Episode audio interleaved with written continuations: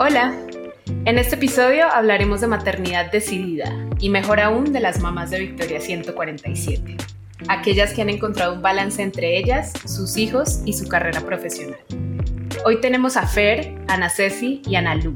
Así las conocemos entre nuestro equipo de trabajo y hoy, por ser mesa redonda, queremos que las conozcan a través de sus vivencias y no tanto sus títulos. Este es el podcast de emprendedoras. Esta pregunta se la quiero hacer a las tres. Y quiero empezar contigo, Ana Ceci. ¿Cómo decidiste ser mamá? ¿Es algo que siempre supiste que querías o qué te hizo cambiar de opinión? Yo siempre supe que quería ser mamá. O sea, yo conocí a mi esposo porque en una fiesta, o sea, ya lo conocía, pero llamó mi atención. Porque en una fiesta, yo me que yo dije, ay, yo quiero tener cuatro, cinco hijos, un equipo de fútbol completito y, y él también. Y entonces fue así como, no manches, tú también. Entonces creo que desde ahí, este, pues claramente nuestra relación continuó, ¿no? Hasta llegar a este momento. Este, pero entonces yo supe, yo siempre supe que quería tener hijos y siempre supe que quería ser una mamá joven. O sea, porque me preocupaba, a ver, sin futurear y poner presión en mis hijos, pero yo siempre me imaginé como decir, a ver, si soy una mamá que tiene 30 años, pues mis hijos a los 30 se van a estar casando, también van a tener hijos, entonces yo voy a estar súper a los 60 para tener nietos, sin presión a mis hijos que en algún momento oirán esto, ¿no? Entonces, sí, siempre me imaginé siendo una mamá y posiblemente una mamá, este, pues, pues joven. Me encanta, gracias por, por respondernos. Y, y, ahora quiero hacerte la misma pregunta a. Me encanta que considere que 30 es ser joven. Eso, eso me gusta. Empezando por ahí me gusta. eh, siempre. O sea, siento que yo fui la típica niña cliché que jugaba la muñequita. O sea, toda la vida supe y lo tenía muy claro. Eh, también yo soy, bueno, me imaginaba no una familia tan grande como un equipo de fútbol, pero sí me imaginaba una familia grande. Yo soy de familia grande, pero ya una vez que llegan los hijos y ves lo que cuestan, te empiezas a replantear otra vez el número de integrantes que quieres en tu familia. Eh, creo que sí hubo un antes y un después. Creo que nadie puede decir que es exactamente la misma persona.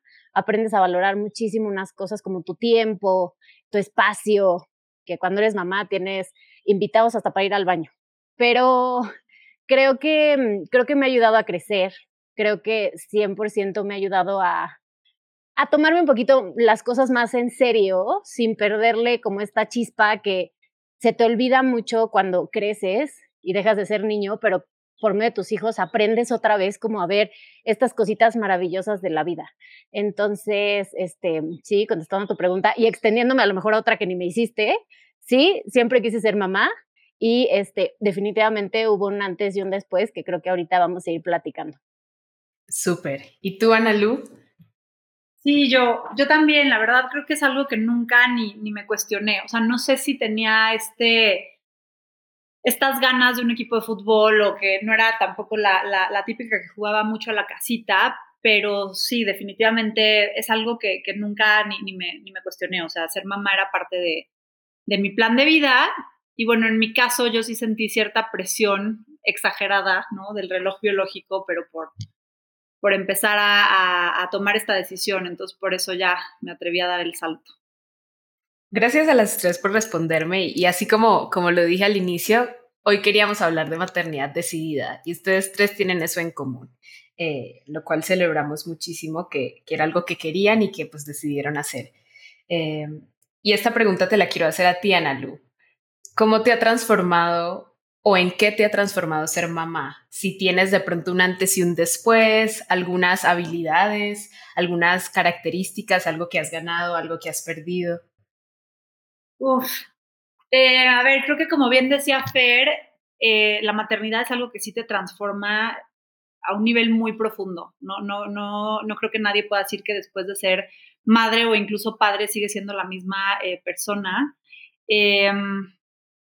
Te diría que, justamente me ha tratado de enseñar a soltar un poco, ¿no? Soy una persona muy controladora eh, y algo que no puedes controlar es un bebé, no puedes controlar sus horarios, no puedes controlar porque llora, no puedes controlar sus emociones, ¿no? Ahorita que ya está más en la etapa de toddler.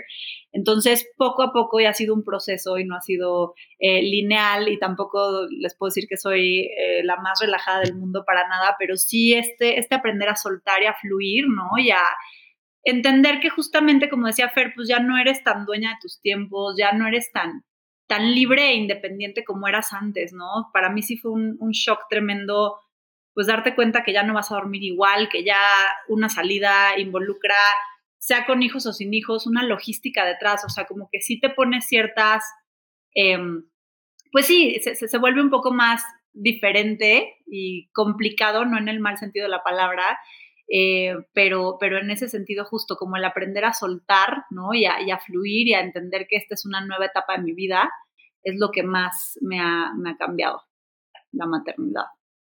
Esta pregunta se la quiero hacer a Fer y es un poco de, pues para ser, para ser un bebé también requiere de dos personas, ¿no? Y ustedes tres también eh, pues tienen una maternidad y paternidad, comparten esa, esa paternidad pues de, su, de sus hijos con su pareja. ¿Cómo se ha transformado tu relación ahora, pues que ambos son padres, Fer? Pues mira, yo aquí discrepo un poquitito con lo que decía Ana. Para mí sí hubo un duelo. Al momento de convertirme en mamá, sí hubo un duelo porque yo estaba muy concentrada. A ver, para empezar, un poco esto, ¿no? Quieres ser mamá, sabes que quieres ser mamá, pero cuando te llegan los estudios y te dicen, estás embarazada, yo creo que todas la primero que piensas es, fuck, ya sabes, pero como que, a ver, es una, o sea, es una noticia que definitivamente sí o sí te va a cambiar la vida. Yo creo que definitivamente no eres la misma persona y por lo tanto no son lo mismo, o sea, no es el mismo equipo. Como en cualquier relación, tu noviazgo no va a ser lo mismo que tu, matrimonio, tu matrimonio, tiene que evolucionar, porque si se quedaron en una etapa, entonces, no, o sea, vienen todos estos problemas y esta falta de comunicación que es gigante. Entonces, para mí sí hubo un pequeño duelo, no significa que realmente haya sido algo que me haya traumado de por vida, pero sí me di cuenta que mi relación con mi pareja iba a ser otra.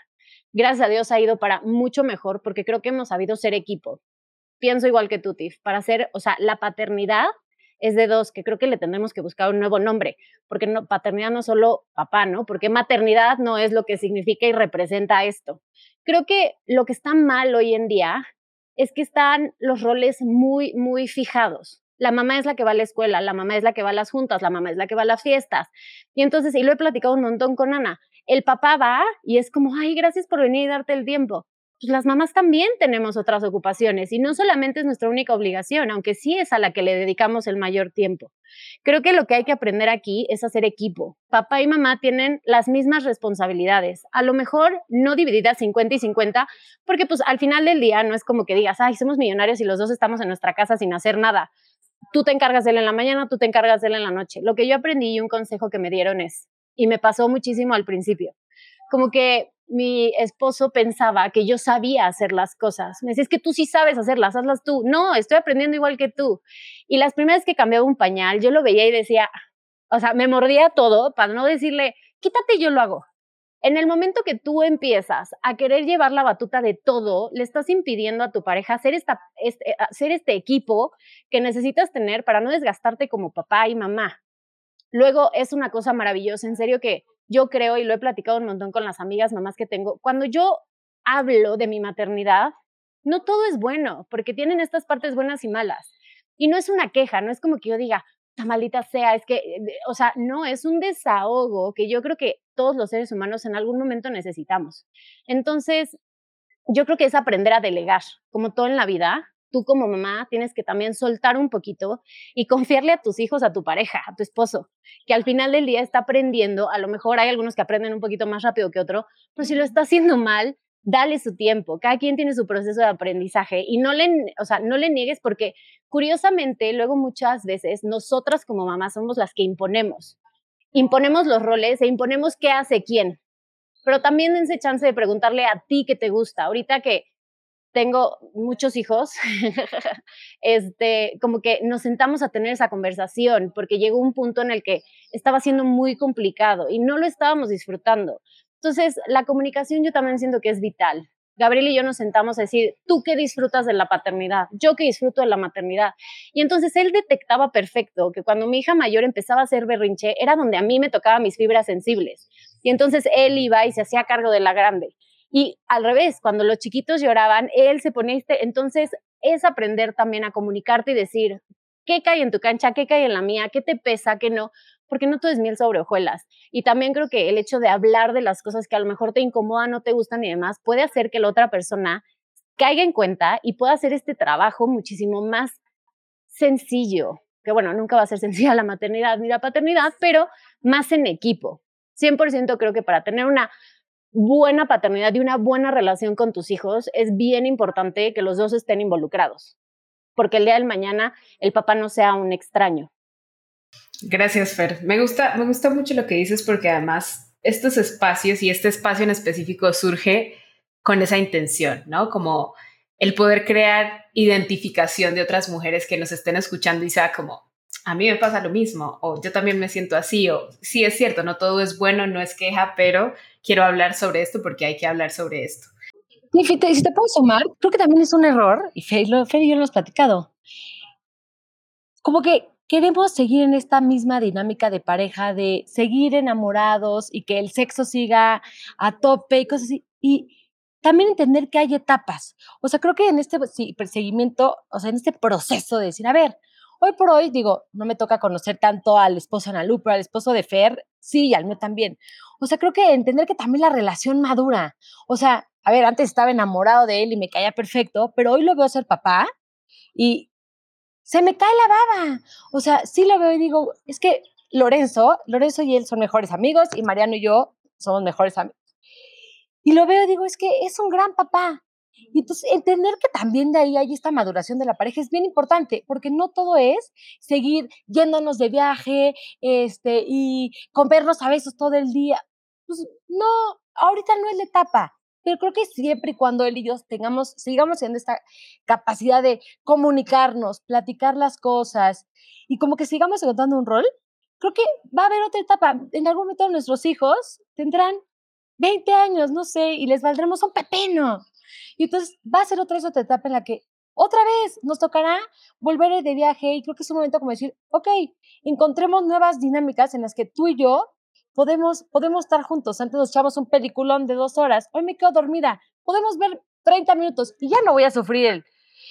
Me hubiera encantado ver una película de tres horas y ir a cenar. No, hoy tenemos que disfrutar de que podemos ver una serie de 30 minutos que además no me haga pensar en nada. Encontremos nuevos espacios, no creamos que todo tiene que seguir igual. No, y creo que también es, o sea, no descuidarte como pareja. Ya, rapidísimo para pasar a la siguiente pregunta. Tiff, te dije que esto era muy peligroso. Nos habías micrófono y nos soltamos como hilo de media. Está muy cañón y, eh, o sea, van a decir esta mujer cursi, pero cuando nos estábamos preparando para casarnos, nos ponían este ejemplo, ¿no? Que la pareja siempre iba así y al lado iban los hijos. Porque si tú pones a los hijos de por medio, entonces cuando se van los hijos, la pareja ya queda muy distanciada. ¿Y cuántos casos no escuchas de matrimonios de 30 años que dicen, es que estoy apenas reconociendo a mi mujer porque pues los niños te absorben y demás? Entonces, independientemente, creo que este trabajo en equipo hace que no te desconectes tanto y entonces no asignas roles de tú en la mañana y yo en la noche, porque si no, entonces nunca lo ves. Y yo creo que lo, y concuerdo 100% con Ana, es importante tener tus espacios. Gabriel y yo cuando decimos vamos a una date, o sea, son las 8 de la noche y es como que hueva, ¿en serio quieres ir? Pues ni modo, vamos. Ya que estamos en el restaurante la pasamos cañón, bomba, reímos, platicamos y demás, pero en ese proceso es como de, y sería bien fácil soltarlo y decir, ya, la chingada, no tengo ganas, vamos a ver una película, tú juega tus madres que juegas, yo veo mi tele, pero sí es importante también en este trabajo en equipo no soltarte. Y en esos espacios es donde fluye la comunicación y como que refuerzas la confianza. 100% no esperes ser novio, manita sudada y demás, porque concuerdo con Ana, hay etapas para todo, pero, pero sí, es un proceso, son cambios que creo que por mucho que te absorban, no tienes por qué dejar de ser un equipo. Un equipo diferente, pero un equipo. Totalmente de acuerdo con ustedes. Yo no lo sé, no estoy viviendo esa etapa, pero me gusta mucho escucharlas. Y aquí te quiero preguntar a ti, Ana, que era algo de lo que estabas hablando ahorita un poquito, y es sobre el tema de la culpa, ¿no? Que también es algo que yo que te conozco te he escuchado mencionar muchas veces y sé que así como tú muchas mamás pues lidian con ese sentimiento y es pues sí, como, ¿qué sabes de la culpa? ¿Qué tienes que decir sobre la culpa? ¿Cómo, cómo has aprendido tú a manejarla? Eh, y pues de dónde crees que viene también. A ver, la culpa creo que viene del tener expectativas seteadas de voy a hacer de esta forma y voy a hacer esto y como tener expectativas. Y cuando estás en la realidad, tus expectativas valen para nada y lo mismo. Y creo que algo que a mí me ha servido es, es una burrada, pero como me, me, amo cantar la canción de Pero qué necesidad, ¿para qué tanto problema? Porque verdad que la culpa no sirve para un carajo. O sea, y todo, de verdad que todo nos puede dar culpa. O sea, desde decir, a ver, oye, hoy vine a la oficina y no voy a recoger a mi hijo porque soy la peor mamá. Este, oye, vamos a la fiesta de cumpleaños y pues lo llevo todo chorreado, soy la peor mamá. Este, me desespero, o sea, todos quisiéramos, uno cree que, justo como decía Fer, crees que las cosas sabes ser y es como, pues, claro, la expectativa es, cargo a mi bebé, dos minutos se va a dormir, lo voy a poner en su cuna y va a ser perfecto y se va a dormir toda la noche. Y es como, y a la mitad estás durmiendo, te desesperas, es como... Entonces, creo que el, uno, la culpa no sirve para nada, pero sí puede ser una alerta de cosas que tienes que trabajar en ti. O sea, si es una, a ver, ¿por qué me cuesta tanto ese tema de la paciencia? ¿O por qué cuando vamos a una fiesta y veo a todos los niños saltando, brincando, y va mi hijo llorando, digo, ¿por qué, papá, por qué no puede ser como los demás? es como, a ver, es algo que yo tengo que trabajar conmigo. Ellos son la personita independiente que no vienen a cumplir nuestras expectativas. O sea, mi hijo es su propia personita. Y yo tengo que trabajar con eso. Entonces, la culpa sí viene de esta creación de expectativas de la vida perfecta, los hijos perfectos. Y creo que hay que decir, ok, a ver, ¿por qué de todo lo que siento culpa? O todo lo que más, sí puedo hacer algo porque hay veces que sí puedes algo al respecto. Oye, dices, híjole, estoy trabajando un montón y entonces no le he dedicado tiempo a mis hijos. Claro, lo estás detectando, sí hay, secos que puede ser. Y por eso el tener espacios flexibles para decir, claro, llevo, tengo una semana de locos y sé que va a ser una semana de locos y se lo explico a mis hijos de Lorenzo, esta semana mamá va a estar como loca porque tiene 15 juntas, va a tener que ir a la oficina, tiene que grabar podcast, este, se los explica, así como que veces se nos olvida que son personitas que entienden. Entonces, y entonces, ¿qué, ¿qué lleva eso a decir? Oye, entonces, ¿en qué momento tengo yo un espacio con ellos?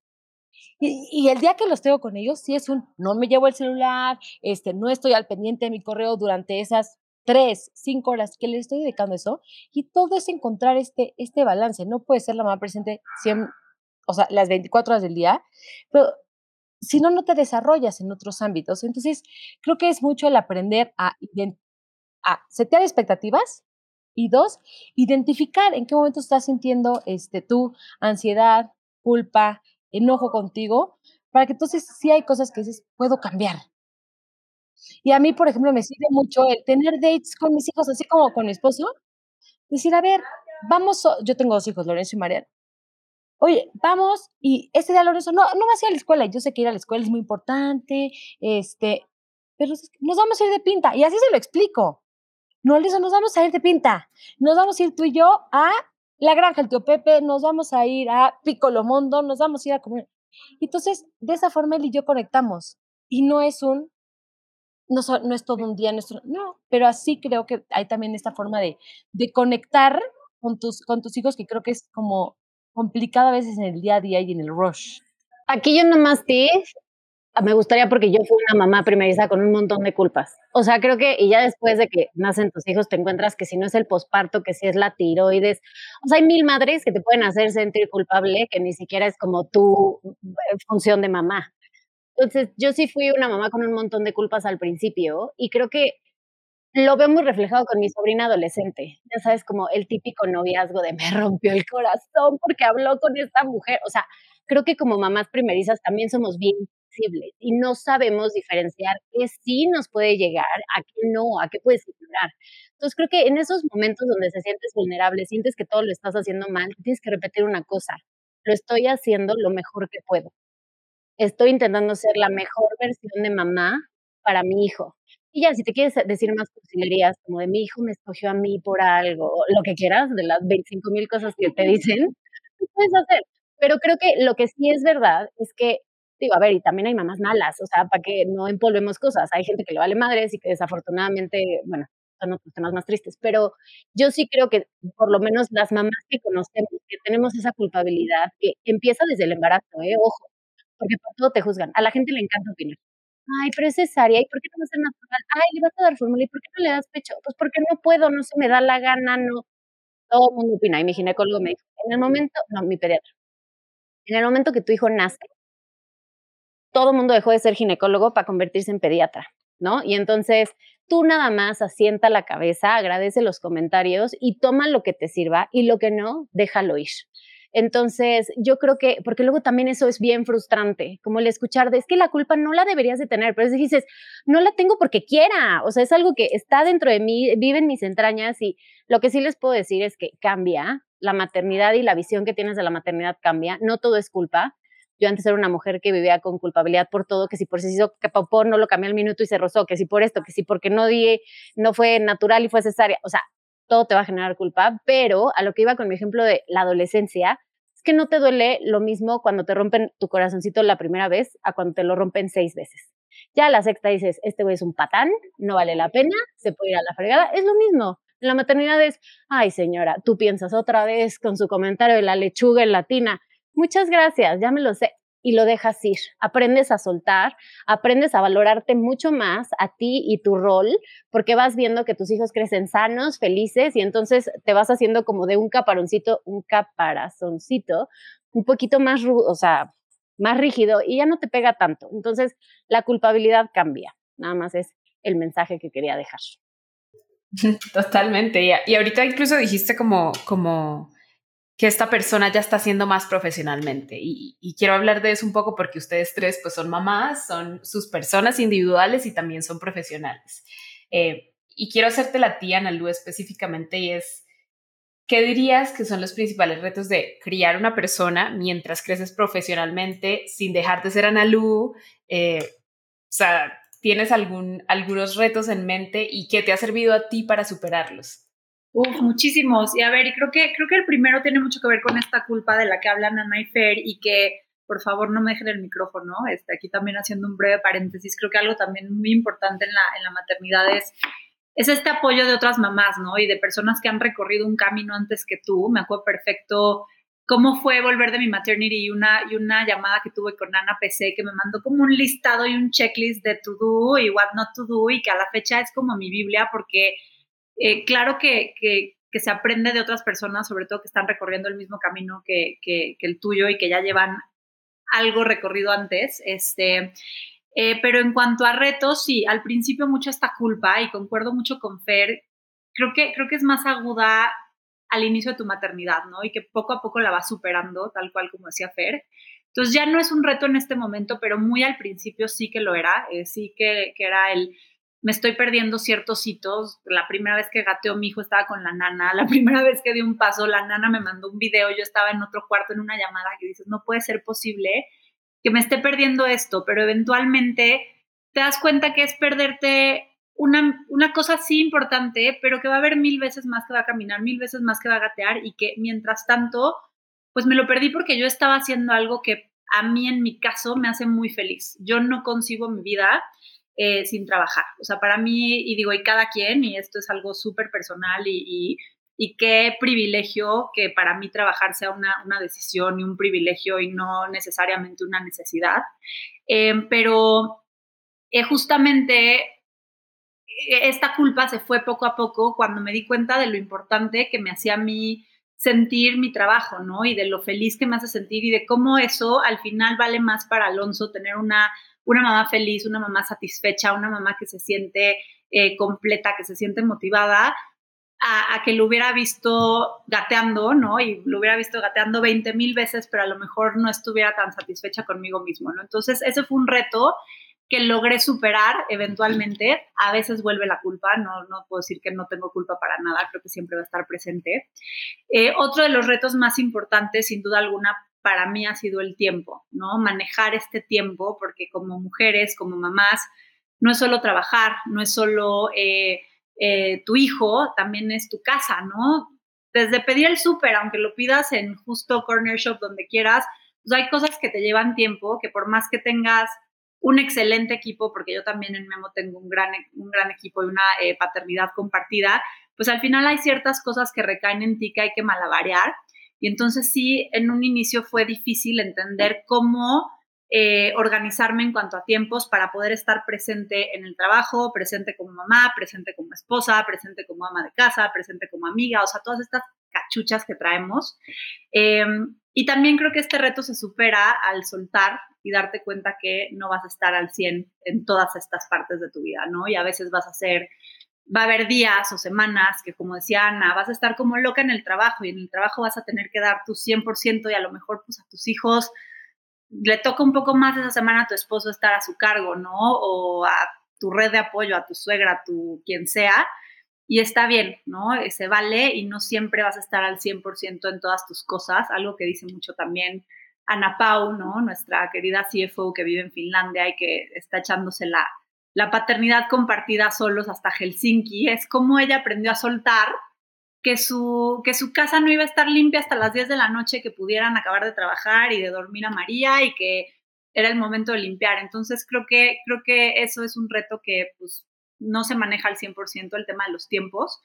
Y también que va muy acompañado, y para mí esto es de lo más importante y de lo más difícil, de dónde estás trabajando, dónde te estás desarrollando profesionalmente, qué tanto es un ambiente que entiende la importancia y el rol de tus hijos y de tu maternidad en tu vida, ¿no? Creo que aquí Ana, Fer y yo somos muy afortunadas de trabajar en Victoria 147, donde saben que los hijos son la prioridad y donde lo entienden y donde hemos podido eh, generar mucha flexibilidad alrededor de nuestras vidas como mamás para poder eh, dar el 100 también en nuestras carreras profesionales, pero a ciertos tiempos, con ciertos horarios, eh, llevando a los hijos a la oficina esto tristemente son cosas que no existen en todas partes, ¿no? Entonces, para nosotros a lo mejor no ha sido un reto tan grande, pero sabemos que no es la realidad y creo que va muy, muy de la mano con algo que a lo mejor vamos a hablar más adelante, ¿no? De qué, se puede hacer eh, para, para, fomentar espacios que, que sean compatibles con la maternidad en el ámbito profesional.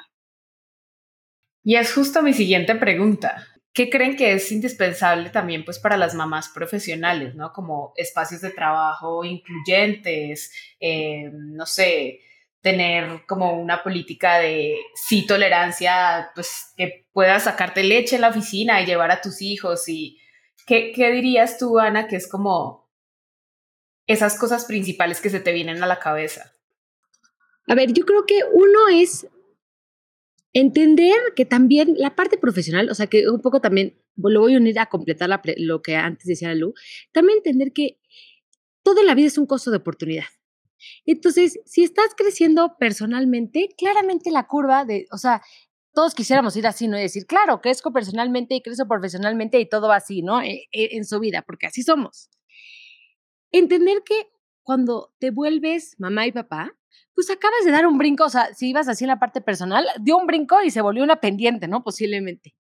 Entonces, sí también es un momento en el que, claro, voy a seguir trabajando, sí voy a seguir creciendo en lo profesional, pero entender que también es un momento en el que posiblemente crezcas un poco más lento y está bien. O sea, como que siempre queremos decir, me gustaría decirte, oye, Claro que me he vuelto más eficiente, claro que soy más celosa de mi tiempo, las juntas, me preparo más para ellas, para decir, hagámoslo lo más ágil posible. Y sí me he vuelto una máquina para trabajar en los horarios en los que sé que tengo destinado así mi horario para decir oficina. Pero hay que ser honestos. Si TIF trabaja de 8 a 8 corrido y yo lo parto, posiblemente haya ineficiencia, o sea, posiblemente haya una eficiencia y eso haga que tú crezcas más rápido que yo. Pero porque yo crecí en la personal, entonces como estar bien consciente de que estas dos curvas no siempre van a ir así, porque son cosas, pero no siempre van a ir así, es importante. Y sí lo que hace es que, a ver, yo lo veo con algunas amigas que están en el, mundo un poco más godín, que digo, es que para ellas embarazarse posiblemente es como aún más aterrador, porque dices, híjole, claro, me voy a ir y mi maternidad dura tres meses y toda la misma vida aquí, aunque acá la maternity leave dura un poco más, este, y es como mucho más en transición así, te da pánico. Entonces, sí creo que algo que, las empresas y que estamos nosotros también trabajando acá es como decir, a ver, el tema de maternidad tiene que dejar de ser visto en las empresas como un, se va, se va a ir como si fueran vacaciones. No, no, no, no, no, no nos equivoquemos, no son vacaciones, acaba de dar a luz a un niño este, y tiene otro trabajo que es una chambota. Entonces, creo que empezar a entender cuáles son los parámetros de maternidad y cómo durante esa maternidad sí tienes que preparar a tu equipo para que te cache, que es algo que creo que hacemos muy bien acá, y que es un, yo te cacho ahorita y a lo mejor tú nunca vas a ser mamá, pero seguramente vas a tener alguna otra circunstancia, situación en la que yo te voy a cachar.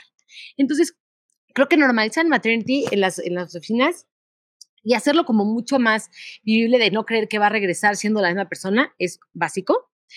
A ver, algo que hace la vida más sencillo es sí poder a veces, digo, hoy por hoy creo que pandemia y el que estemos en home, home office y que haya, que las empresas hayan flexibilizado mucho más al tema de home office, es algo bien padre, porque te permite justamente alargar lactancias, porque claro, ideal es que una empresa pues sí tenga lugar este, para lactancia y o para poder llevar a tu bebé y darle pecho, o para poder conectarte y enchufarte al extractor en un lugar donde no estés eh, como a la vista de todo mundo, o sea, como que sí haya cierto, cierto espacio, ¿no?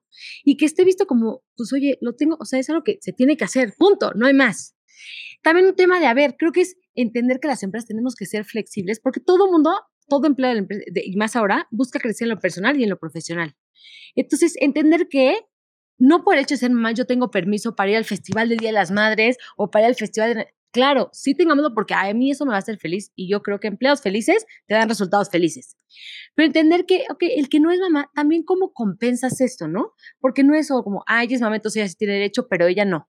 Entonces, como entenderlo y a ver, en empresas como, perfecto, todos podemos tener un día de actividades personales, este, de trámites este, burocráticos, este, y saber que hay equidad, o sea, que hay igualdad en todas las condiciones, porque creo que eso hace que también no solo sea por que no haya esta carga sobre el, claro, pues es que es mamá, claro, tener mamás es más difícil. No, tener empleados es difícil.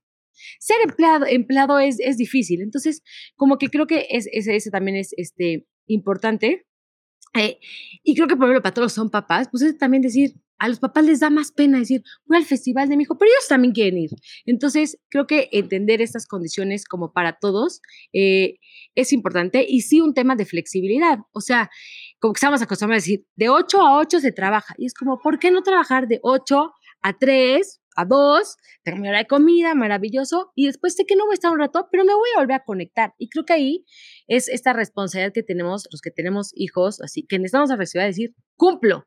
Y como que muchas empresas siempre es como, sí, vamos bajo objetivos así, pero a veces es puro bla, bla, bla, y nada, nada instaurado. Entonces, si alguien está en ese proceso, es como, nosotras tenemos que ser las primeras de decir a la gente que sí se puede. Oye, yo me comprometí a entregar esto y no voy a poner ni excusa de es que tuve que ir a la escuela de mis hijos o mis hijos no. No, no, no. Yo entrego porque entrego y eso me da, me da derecho a tener esta flexibilidad. Entonces, creo que es mucho entender que es un, es un dar y dar. La empresa no pierde y tú no pierdes por el hecho de ser mamá. Los dos ganan. Punto. Totalmente.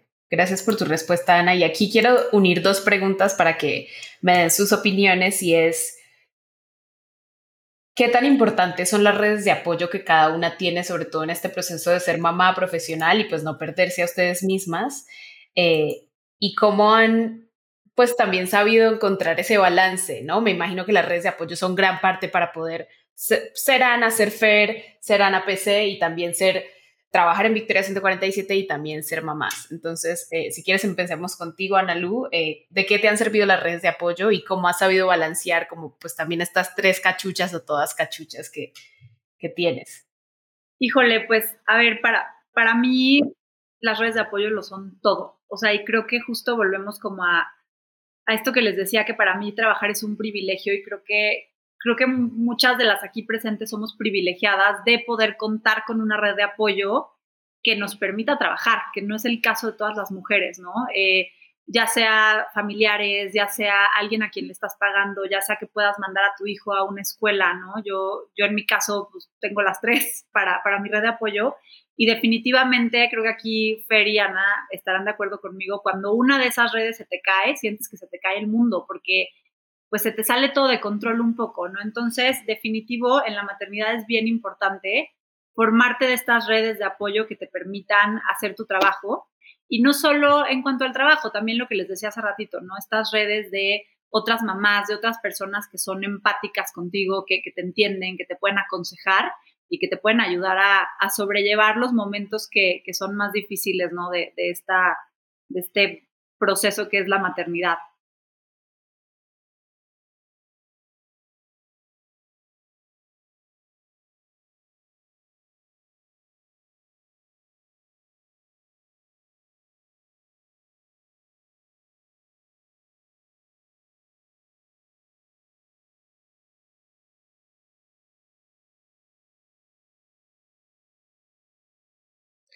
O sea, yo creo que entender cuáles son todos los roles que tienes que cumplir para poder decir, a ver, ¿en dónde necesito apoyo? Y confiar, o sea, así como decía Fer, oye, tengo que confiar que Gabriel, que seguro nos va a oír en algún momento, cambia pañales exitosísimamente, este, es importante, o sea, como aprender a confiar y decir, a ver, ¿para qué necesito ayuda? Oye, necesito ayuda para que alguien limpie mi casa, necesito ayuda para que alguien me ayude a cocinar, este, está bien aceptarlo, como que nos encanta sentir que todo lo podemos hacer y ser superwoman, porque esta imagen de todo lo haces nos persigue, ¿no? Y es como, no, no, no, no. Y te da pena, y a mí al principio me da pena decir, oye, alguien me está ayudando a cocinar en mi casa y yo ya no cocino, me encanta, pero ya no cocino. Este, alguien está cuidando a mis hijos y creo que este entender que la gente también, o sea, hay personas que, por ejemplo, quien tiene la suerte como yo de tener cerca a mis suegros, a mis papás, este, ya al principio como decía, híjole, qué vergüenza que mi papá venga y me ayude con Mariano todas las tardes. Y es como, no, ¿por qué? Él es feliz, a mí me hace la vida más fácil. Entonces creo que lo importante es encontrar redes de apoyo confiables y decir, a ver, ¿qué sí tengo aquí para poder bajar? Y es, saque es un familiar, alguien a quien contrato. El chiste es que te sientas cómoda, eso es bien importante. O sea, que tú sientas comodidad y confianza de con quién estás dejando a tus hijos, a tu casa o a quien sea, ¿no? Y entonces, pues es decir, a ver, oye, me organizo y eso sí es como decir, o sea, yo sí saco mi calendario de la semana y digo, a ver, ¿cuándo van a estar ayuda? Este, perfecto, el martes este, voy a estar en casa Victoria, entonces necesito que vaya mi papá a, a esta hora y avisarles y decir, necesito que vaya a esta hora. Y es como mucha organización, porque de nada es una red de apoyo, sino otra. Y es decir, a ver, ¿qué necesita? El coche, y piensas en todo. Necesita coche, pañalera, car seat, perfecto. Se lo tengo que dejar listo para que ocurra, porque si no es ahí cuando todo parece muy complicado. Si no te organizas, todo parece bien complicado. Y sí, como dice Ana Lu, es encontrar gente de confianza y eso es como hacer como a la entrevista cuando contratas a alguien en tu empresa. Es hacer entrevistas para decir con quién lo voy a dejar, sabiendo que lo dejo con toda la confianza y con los ojos cerrados, este, de que va a cuidar a mis hijos o cualquier actividad que tenga que hacer, bien hecha. Y sí, y que no nos dé pena admitir que necesitamos ayuda, punto. Yo creo que, a ver, aquí es bien importante tener identificadas que hay dos tipos de red de apoyo. Uno, la que te puede dar tu familia y tus amigos, que con esa yo creo que hay que tener muchísimo cuidado, porque hay que tener cuidado con estos estereotipos y roles que ya implica la sociedad. Por ser la abuela, tienes la obligación de cuidarlo, de hacerle de esto, de ta, ta, ta, ta, ta. O sea, no es cierto. Hay abuelos que tienen diferentes roles y si, y si tú ya los tienes como estereotipados, luego puede ser bien frustrante. En mi caso, que mi familia, o sea, tengo parte de mi familia cerca, pero otra vive fuera, pues no tengo ese, ese, esa red de apoyo que a lo mejor Ana tiene mucho más resaltada. Pero al final del día tienes que buscarte cómo hacer la tuya, porque es vital. O sea, yo creo que A, una de las cosas que tienes que hacer como mamá es aceptar que tienes, que necesitas ayuda, porque muchas veces, y creo que es parte de los retos que teníamos antes, queremos hacer todo perfecto. Creo que uno de los principales retos que tenemos que aceptar como mamá es que no existe la perfección en la maternidad. Tu hijo no va a estar limpio todo el día, tu hijo no va a comer diario frutas y verduras, tu hijo no va a, no va a aprender a gatear a los nueve meses que lo dicen los libros. Eres mamá de una personita que no está escrita en piedra y que es completamente vulnerable y cambiante día a día. Entonces, creo que identificando ese primero, puedes, o sea, también abrazar y aceptar que no puedes con todo, que no puedes sola, porque en el momento que tú intentas hacer todo sola, truenas, truenas y algo descuidas. Entonces, eh, concuerdo, creo que la red de apoyo es algo bien importante y para la gente que no tiene la familia cerca, no se frustren, busquen una red de apoyo. Por eso decía que son dos, ¿no? Una, la que, la que te toca como casi casi biológicamente, que es tu familia, y otra, la que puedes contratar si está dentro de tus posibilidades. Y si no, buscar que si la vecina, o sea, hay muchísimos casos que es quién te cuida a tu hijo, mi vecina, una vez más, que sea gente confiable, pero sí intenta buscar, no porque no tengas a tu familia, o no tengas mamá, o no tengas papá, o no tengas esto, significa que no haya gente a tu alrededor que te pueda ayudar a hacer este camino mucho más menos, menos tortuoso en ese sentido. Y creo que aquí a mí me gustaría dedicar dos minutos a las mamás que se quedan en casa, porque hablamos de las mamás profesionistas, pero las mamás que son mamás de tiempo completo, hay miles de artículos que dicen que merecen ganar el 2.5 del salario, o sea que el equivalente de quedarte en tu casa son 2.5 o 2.8 jornadas laborales. En serio que creo que luego las demeritamos muchísimo y no valoramos realmente también el trabajo que hacen ellas. Yo con mi primera hija fue mamá a tiempo completo y te puedo decir que mi maternidad fue mucho más complicada que ser una mamá profesionista, porque todo el mundo era lo mismo. Ay, ¿y qué haces? Ay, estás en tu casa todo el día. Ah, y no te aburres. Y es como, güey, me baño a las 2 de la tarde. ¿En qué momento quieres que me aburra? Ya sabes, creo que es algo que tenemos muy satanizado también y que es cuestión de respetar y es también una chambototototota que los invito a que se queden un día en su casa cuidando a sus hijos, a ver si no quieren salir corriendo al día siguiente a buscar trabajo. Em, y ya por último, un comentario que, que me gustaría decirlo, es que uno de los retos que también hemos visto en Victoria 147 de las empresas es este talento que se va después de que tienen hijos. Y creo que es cuestión de que nos sentemos y analicemos el por qué. Ve las carreras, ve cuántas mujeres se gradúan de las carreras. Creo que siempre en la historia de todas las mujeres llega, bueno, no, sé, no, vamos a generalizar, pero de muchas llega un punto en el que tu trabajo te hace escoger entre tu vida profesional y tu familia. Y creo que esa mentalidad tiene que cambiar. Creo que tiene que haber flexibilidad, creo que tiene que haber empatía y por los dos lados, ¿eh? porque también conozco mucha gente que pone de pretexto a sus hijos y no se vale. Porque sí es un trabajo bien pesado, pero tampoco te hace ni manca, ni tuerta, ni coja, ni nada como para poder equilibrar, aprender a optimizar y organizar tus tiempos para que puedas, a lo mejor no de la manera más perfecta, llevar las dos cosas a cabo, pero sí creo que uno de los superpoderes que te da el convertirte en mamá es ser malabarista. Hace poquito estábamos platicando que si el circo, que si esto, que si el otro, y entonces haciendo un poquito de reflexión de lo que íbamos a tratar ahorita, y tú, tú me preguntas, ¿cómo manejas tus tiempos? Realmente es que yo en mi casa creo que vivo en un circo, Digo que es un kinder, pero realmente es un circo. Alguna hora del día tengo que ser la domadora de leones porque las fieras se ponen bárbaras y entonces hay dos niños de nueve meses gritando, llorando porque quieren comer y la otra, entonces literal te sientes como entre la jaula de león que dices, ¿qué apaciguo antes? ¿No? Y luego te, te, te, conviertes en este malabarista, ¿no? Que tiene que estar con la chamba, con el trabajo, que si la cocina, que si la limpieza, que si esto. Pero al ratito después te conviertes en la mujer con bigote y pelo en pecho, ¿no? Porque entonces ya tienes la cena, no te dio tiempo de depilarte, no te dio tiempo de peinarte, que si la pestaña chueca. O sea, realmente somos estas cachuchas que dice Analu, que nos convertimos en 25 mil personalidades y creo que eso es parte de ser mamá. Aprender a ser flexible, aprender a tomar los roles que la vida te está poniendo sin intentar tener la perfección en todo, porque no se puede. Y disfrutar el proceso. Creo que las, o sea, esta parte de ser mamá tiene sus pros y sus contras. Y hasta las contras, creo que en algún punto de tu vida las vas a extrañar. Entonces, bueno, disfrutarlo, eh, buscar un espacio para ti, creo que también es bien importante. Aunque no puedo hacer las uñas perfectas toda la semana, que, tienes que poner tus prioridades, ¿no? Y ver qué es lo que quieres. Como dice Ana, a ver, mi cuerpo es el que me atormenta hoy por hoy, pues entonces mi momento libre, que antes a lo mejor eran ocho horas, hoy por hoy son dos. Entonces esas dos horas las voy a dedicar a mi gimnasio y ni modo, el salón de belleza este mes pues se la peló. Y también, por último, ya me cayó, es no todo es para siempre. O sea, creo que una de las frustraciones bien grandes que tenemos con la, como mamás es, es que no duerme este niño, nunca voy a poder dormir.